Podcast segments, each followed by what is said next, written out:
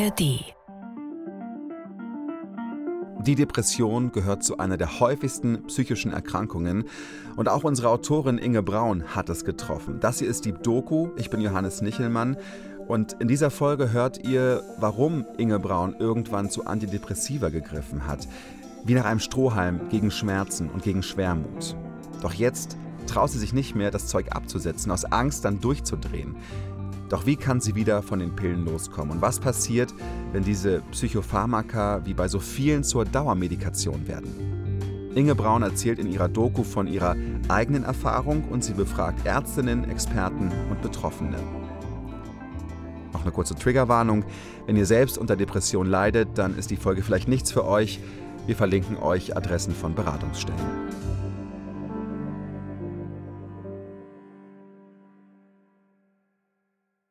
Wie viel Patienten ich Antidepressiva verschrieben habe, habe ich nicht gezählt. Oh je, ich würde wahrscheinlich erschrecken, wenn die Zahl vor meinem Auge erscheinen würde. Aber das sind sicher Tausende. Wahrscheinlich zu viel. You know when you're not feeling like yourself. Ängstlich. You're tired all the time. You may feel sad, Hoffnungslos. hopeless, and lose interest in things you once loved. Du bist traurig. You may feel anxious.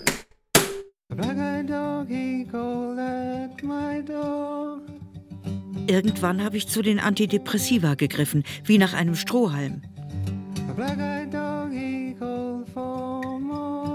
Weil mich die Schmerzen wahnsinnig machen, die mich seit meiner Schulteroperation quälen und wie Blitz und Stromschläge in meinen Körper einschlagen.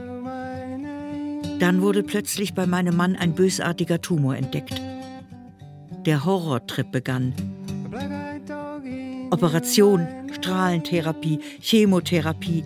Wir lebten in einer Höllenangst fünf Jahre lang. Bis die Metastasen in der Leber Helmut am Ende umgebracht haben. Die Psychopillen habe ich weiter geschluckt. Jetzt traue ich mich nicht mehr, das Zeug abzusetzen.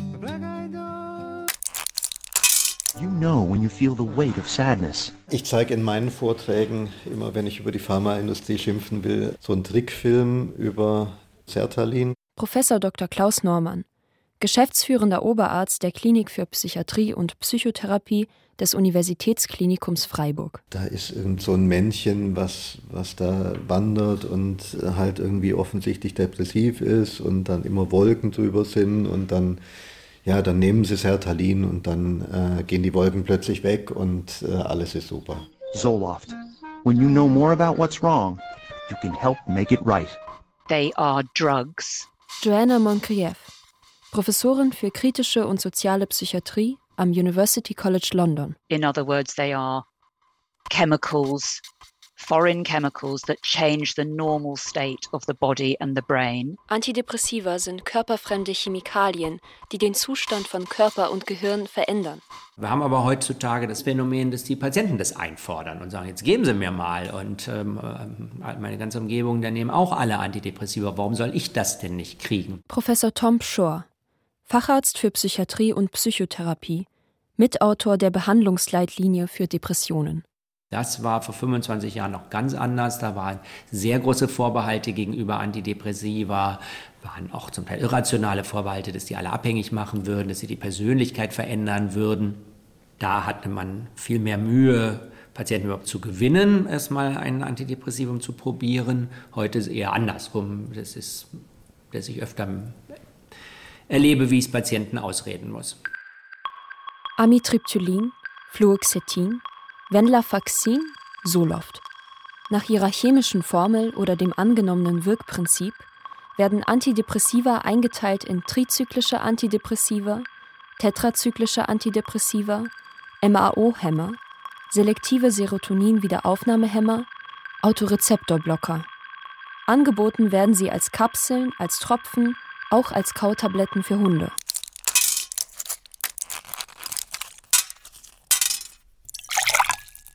Depression hurts. Cymbalta can help. Dieses Gefühl, dass etwas in mir tickt, hatte ich schon bevor dieser Zusammenbruch kam. Ich hatte schon monatelang davor das Gefühl, dass da irgendetwas ist, was lauert. Thorsten. Ich hatte das Gefühl, dass mir irgendeine Bedrohung bevorsteht, dass irgendetwas mir passieren wird. Es ist eine absolut tiefe sinnlose Traurigkeit, die mich nichts mehr machen lässt. Elisabeth. Und das ist sozusagen dieses tiefe Einsinken, wenn man, also Marast oder Schleim ist ja etwas, und Marast ist vielleicht besser, oder wenn man stellt sich so ein Moor vor, man sinkt ein und kommt nicht mehr raus. Man steckt fest.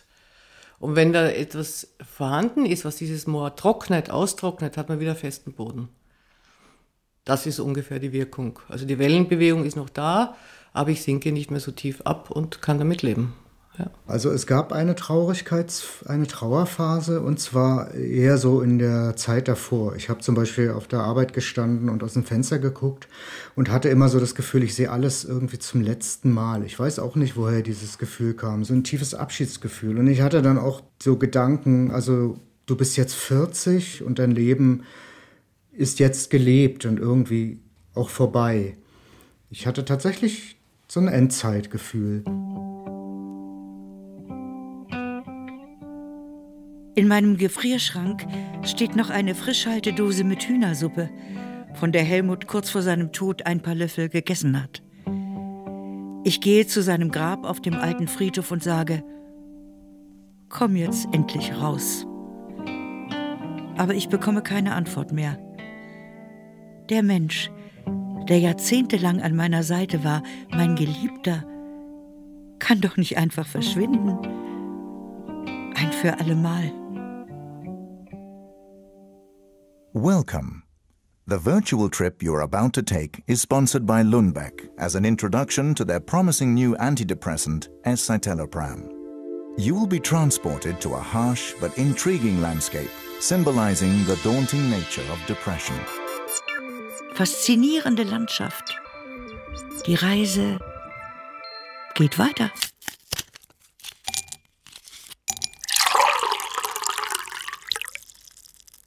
Weltweit gehören Antidepressiva zu den meistverkauften Arzneimitteln. Verordnet werden sie von allen. Von Psychiatern, Schmerztherapeuten, Hausärzten, Fachärzten.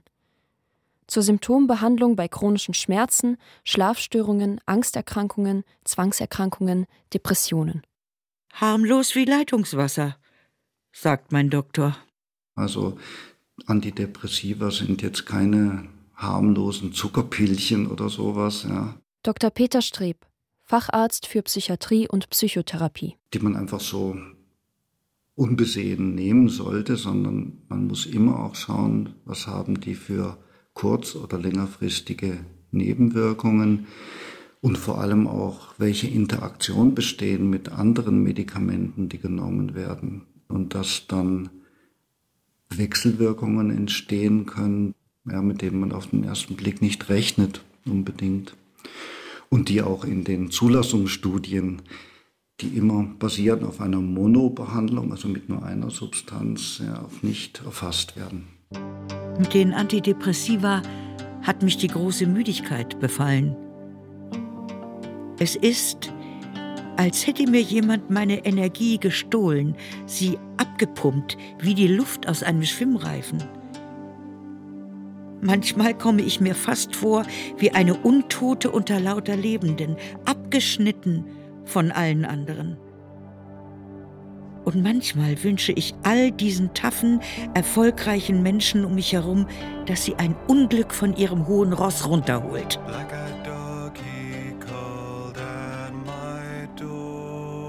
Ich hasse mich für diese schwarzen Gedanken.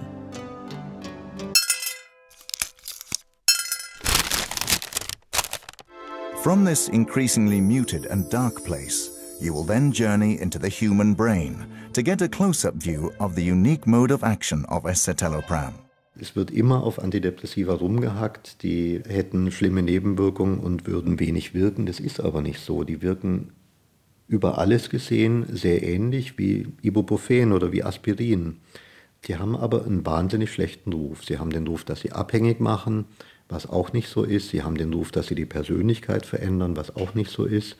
Ich sage Patienten immer, die ich motivieren möchte, ein Antidepressivum zu nehmen, dass die Depression ihre Persönlichkeit verändert. Also wie so ein Vorhang über ihrem normalen Wesen ist, über ihre normalen Persönlichkeit.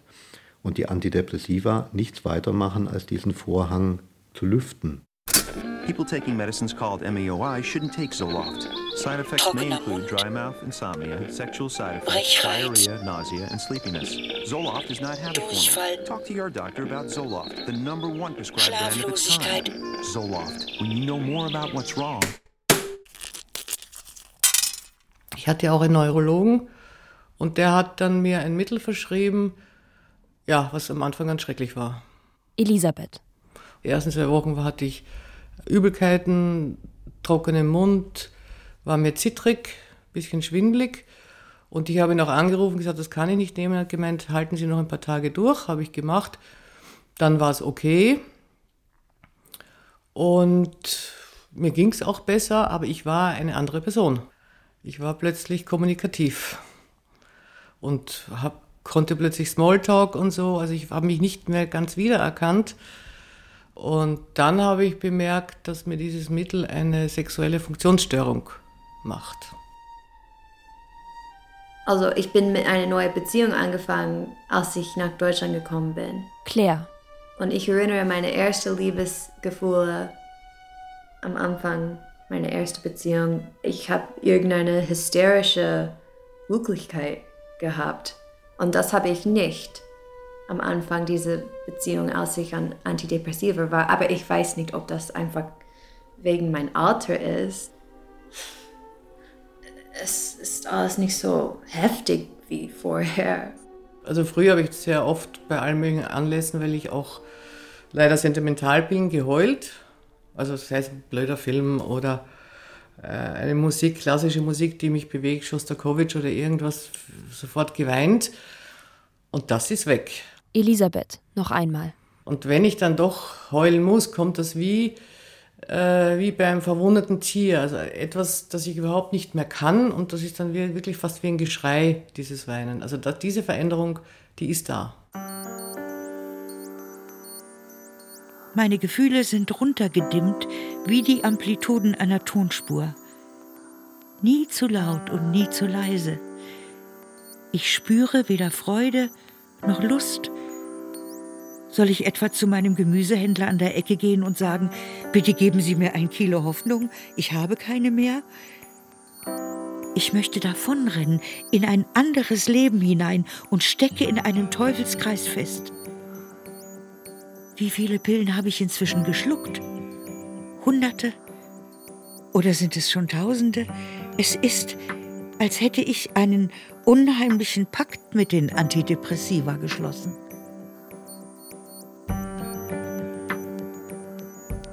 Ich beiße die Zähne zusammen und lasse mich von Antidepressiva benebeln. Bis mein Doktor mich mit der Nachricht aufschreckt, dass es erhebliche Nachschubprobleme mit meinem Antidepressivum Venlafaxin gibt. Ich fühle mich wie ein Junkie, dem der Stoff ausgeht. Als ich angefangen habe als junger Arzt, da wurde gelehrt von den Firmen, aber auch von den Fachvertretern, dass die Depression auf einen Serotoninmangel zurückzuführen ist und die Medikamente würden den ausgleichen. Und wir wurden insbesondere angehalten, unsere Patienten so aufzuklären und ihnen zu sagen, da haben sie ein Ungleichgewicht und das Medikament bringt das wieder ins Gleichgewicht. Und ich will da auch ehrlich sagen, ich habe das auch ein Stück weit geglaubt und auch übernommen. Es ist nicht so, dass ich da äh, unbeteiligt gewesen wäre. A prominent feature of depression is the lower serotonergic activity in certain brain areas arising from a too low serotonin concentration. Die meisten Menschen sind heute davon überzeugt, dass Depressionen durch ein chemisches Ungleichgewicht verursacht werden. Most people now believe that depression is caused by a chemical imbalance, even if they also think it might be related to their you know to, to to social circumstances or personal circumstances. Most people have become convinced that depression is caused by a chemical imbalance. And i think it's really important to say this is simply not true. Auch wenn sie gleichzeitig für möglich halten, dass sie auch mit den sozialen oder persönlichen Umständen zusammenhängen könnten. Und ich denke, es ist wirklich wichtig zu sagen, dass dies einfach nicht stimmt. there is no evidence that there is a chemical imbalance in the brains of people who are depressed compared to the brains of people who are not depressed. And I, I think this idea you know, that depression is a chemical imbalance. It leads to the idea that you have to therefore take a chemical to put the chemical right.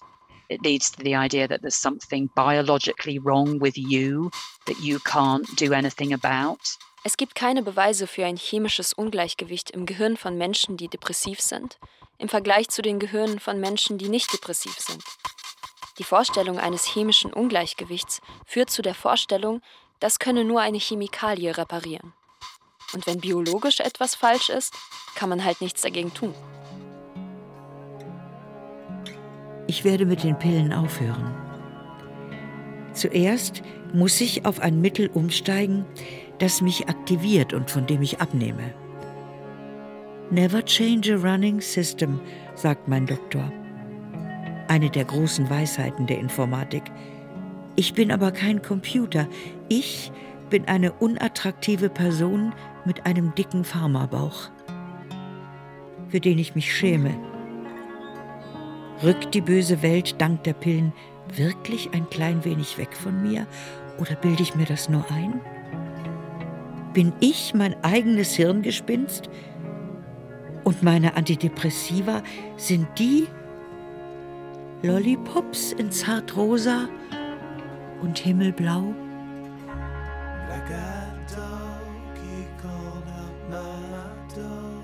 Tatsächlich, wenn man zum Beispiel wie Irving Kirsch, ein US-amerikanischer Psychologe, der hat zur damaligen Zeit in Großbritannien gearbeitet, sich die Wirksamkeitsstudien kritisch anguckt, dann sieht man eben, dass sie eigentlich sich nur sehr gering vom Placebo unterscheiden, in vielen Fällen so wenig, dass es fraglich ist, ob die Patienten und die Ärzte das überhaupt merken können, dieses bisschen mehr, was sie über Placebo hinausbringen. Das kann man jetzt so und so sehen. Also man kann die Extremversion der Interpretation wählen und kann sagen, okay, die Medikamente wirken einfach nicht mehr als Placebo, sind reines Placebo, völlig unwirksam. Oder man kann sagen, hm, Placebo wirkt auch viel. Und wahrscheinlich ist es so. Ein wichtiges Problem, warum wir die Wirksamkeit der Antidepressiva lange Zeit überschätzt haben, ist, dass die Studien in aller Regel von den Firmen durchgeführt werden. Die sind auch sehr teuer, da hat auch kaum jemand Geld sonst das zu machen. Und die Firmen haben dann nur die Studien veröffentlicht, in denen das Antidepressivum besonders gut abgeschnitten hat. Und wenn es nicht besser war als Placebo, wurde die Studie einfach in den Tresoren der Firmen eingeschlossen. Und dann hat man natürlich den Eindruck, dass die Antidepressiva in jeder Studie eine tolle Wirkung entfalten. Unter Berufung auf den Freedom of Information Act erhielt der Forscher Irving Kirsch Zugang zu bisher unbekannten Daten von Pharmafirmen. Sein Einblick ergab, von den negativen Zulassungsstudien hatten die Pharmafirmen nur knapp 10 Prozent publik gemacht. Von den positiven Studien hingegen 91.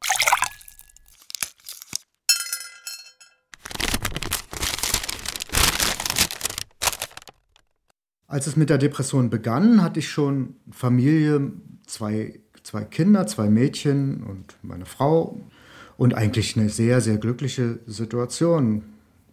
Ich hatte auch überhaupt gar keinen äußerlichen Grund, irgendwie äh, unzufrieden zu sein. Es funktionierte eben auf allen Ebenen, ja, auf der Arbeit und in der Familie. Und trotzdem kam diese Situation, dass man das Gefühl hatte, äh, es geht nicht weiter und es gibt keinen Ausweg mehr. Und der einzige Ausweg könnte vielleicht sein, die Qual zu beenden und sich das Leben zu nehmen. Vor der nächsten Kurve einfach Gas geben, das Pedal durchdrücken. Wenn ich auf der langen Allee unterwegs bin, verspüre ich den Impuls. Würde mein Auto auf eine Linde knallen oder auf eine Eiche? Und weggeschleudert werden an einen Ort, wo es keine Schmerzen mehr gibt? Meine Angst, dass ich am Ende im Rollstuhl lande, ist zu groß. Ich will auch nicht, dass Rettungskräfte meine Leichenteile einsammeln müssen. Auf keinen Fall.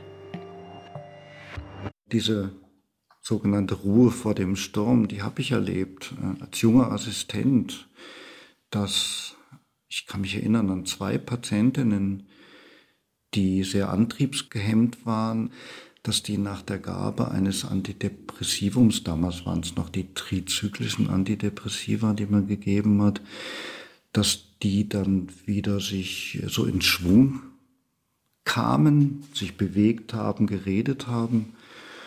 Und wir dachten alle, ja, ja, der geht's ja jetzt ganz gut. Die durften dann auch die Station verlassen.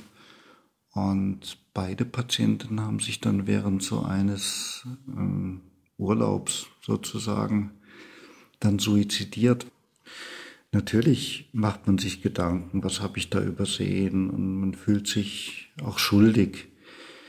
Allerdings haben uns unsere Oberärzte und unser Chefarzt, mein verehrter Chefarzt Erdmann Fähnrich aus Berlin, ich irgendwie noch ganz gut, gesagt, dass man halt als Psychiater nicht den Größenwahn haben darf, jeden Suizid zu verhindern. Ja.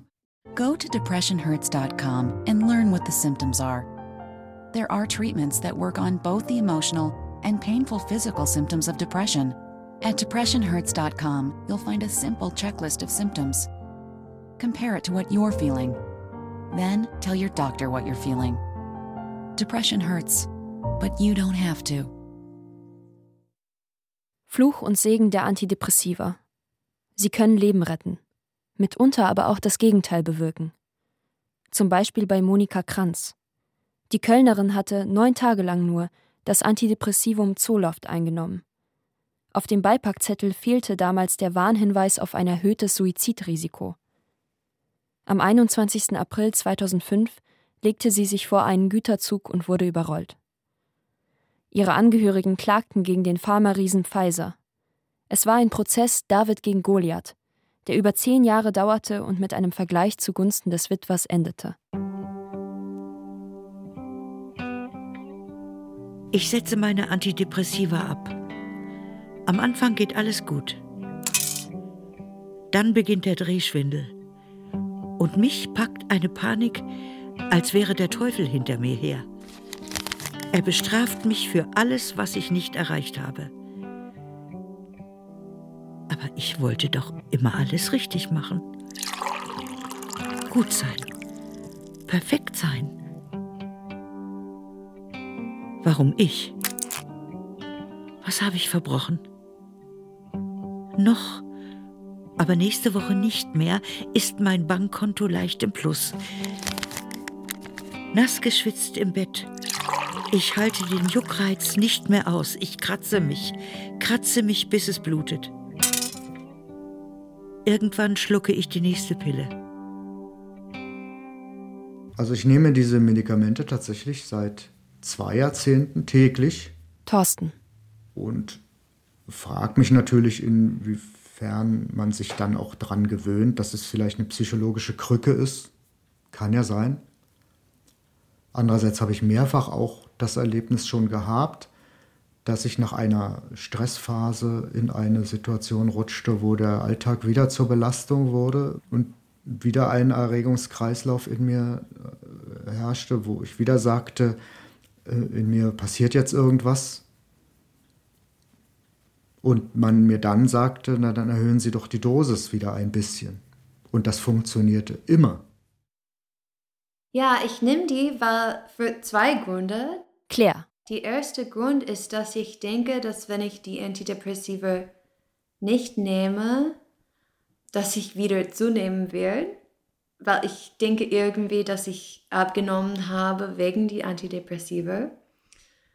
Und ich nehme die auch, weil ich Angst habe, dass ich wieder diese Gedanken habe, dass ich oder irgendjemand von meiner Familie heute sterben wird. Ja, ich habe einmal äh, so eine Phase in meinem Leben gehabt, die krisenhaft äh, verlaufen ist. Dr. Peter Streb. Ich war als Psychiater schon tätig in einer Institution, äh, wo ich tatsächlich Symptome einer Depression bei mir selbst auch gesehen habe. Ja.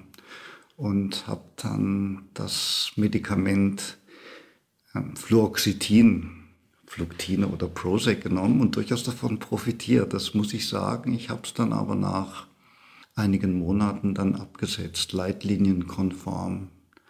Also ich selbst kann sagen, dass Antidepressiva wirken und sinnvoll sind in bestimmten Situationen. Man wird wieder in die Normalität gehoben. Thorsten, noch einmal. Das ist mehr ein wirkliches Gefühl der Alltagsbewältigung, was ich habe, weniger ein, ein buntes, schillerndes, psychisches Gefühl, sondern wirklich nur ein, ein reines Gefühl des wieder lebensfähig werdens. Und auch wieder denken können, natürlich, klar. An Versuchen mit Labormäusen wurde in einer Studie der Universitätsklinik Freiburg gezeigt, dass Antidepressiva die Neuroplastizität fördern können, also die Fähigkeit des Gehirns, neue Nervenzellen und Verbindungen zu bilden. Das Gehirn könne positive Informationen wieder besser aufnehmen und sich von seinem depressiven Zustand erholen. So der momentane Goldstandard, nachdem wir die Wirksamkeit der Antidepressiva beurteilen, das ist eigentlich eine riesengroße Meta-Analyse aus dem Jahr 2018 unter dem Erstautor Cipriani, der so ein bisschen der Papst der psychiatrischen Meta-Analysen ist und die haben über 500 Studien ausgewertet mit über 120.000 Patienten, sodass das schon eine sehr gute Datenbasis ist. Und da ist rausgekommen, das glaube ich auch, dass alle 21 untersuchten Antidepressiva besser sind als Placebo in ihrer antidepressiven Wirksamkeit, aber eben nur ein bisschen besser. Das ist wahrscheinlich so viel, dass der einzelne Patient oder die behandelnden Ärzte das gar nicht wirklich bemerkt. Ich denke, meine Philosophie eigentlich ist, dass wenn es mir besser geht, dann nehme ich einfach. Und das ist natürlich eine sehr billige Lösung. Also es ist natürlich wahrscheinlich besser, in die Therapie zu gehen.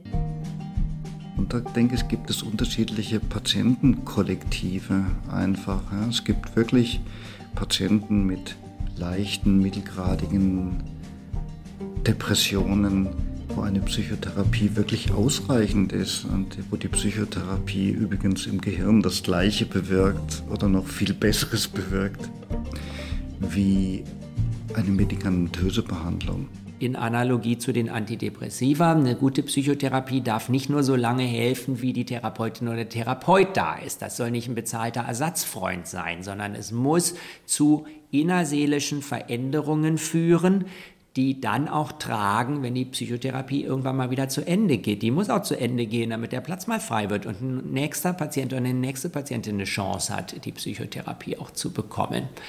Also ich würde mich jedenfalls wehren gegen so ein Schwarz-Weiß-Bild, gute Psychotherapie, böse Tabletten. Das ist wie immer die Realität sehr viel mehr grau schattiert. Es gibt keine Pille, die negative Einrahmungen von Situationen inhaltlich verändert. Dr. Friederike Janowske, psychologische Psychotherapeutin und Mentaltrainerin. Und solange die ganzen Möglichkeiten nicht ausgeschöpft sind, negative Denkstile zu verändern, Kontexte nicht in Bewältigungssituationen umzumünzen, Fähigkeiten dazu zu lernen, möchte ich dann gar keine Aussagen darüber machen, ob ein Mensch lebenslang Psychopharmaka nehmen soll. Ich soll wahrscheinlich ja in die Therapie gehen. Ich glaube, es wird dazu kommen, dass ich eine Krise haben werde irgendwann und dann muss ich in die Therapie. Ja. Ich glaube, wenn ich zurück nach den USA gehen muss, dann muss ich wahrscheinlich in die Therapie.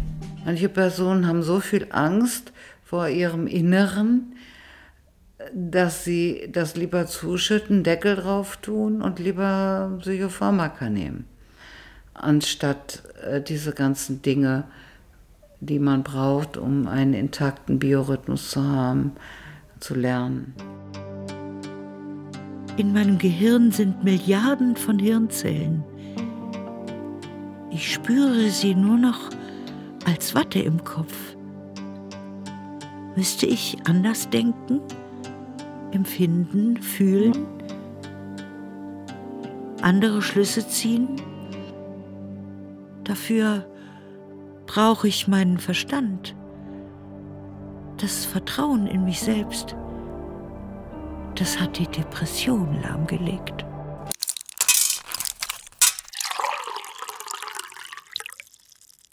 Aber wären Sie denn bereit zu sagen, okay, das ist jetzt mein erstes Ziel, ich lerne, wie es ist, auszuruhen. Ich lerne, wie es ist, mein vegetatives System arbeiten zu lassen. Wären Sie bereit zu sagen, so, ich lerne das jetzt. Und ich lerne so meine Gedanken zu ordnen, dass es positive Gedanken sind, nicht Gedanken, die mich gleich wieder traurig machen und runterziehen. Tja. Aber wie soll ich das schaffen?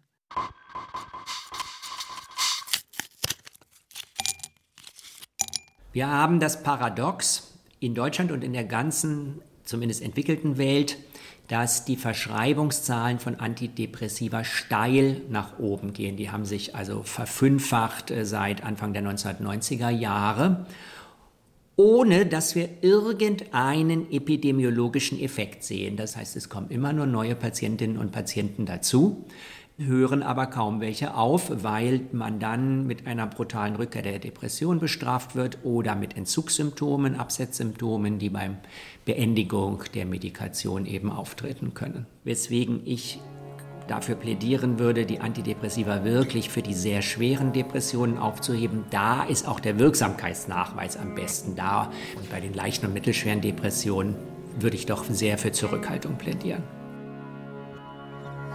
You know when you're not feeling like yourself. You're tired all the time. You may feel sad, hopeless, and lose interest in things you once loved. You may feel anxious, can't even sleep. Your daily activities and relationships suffer.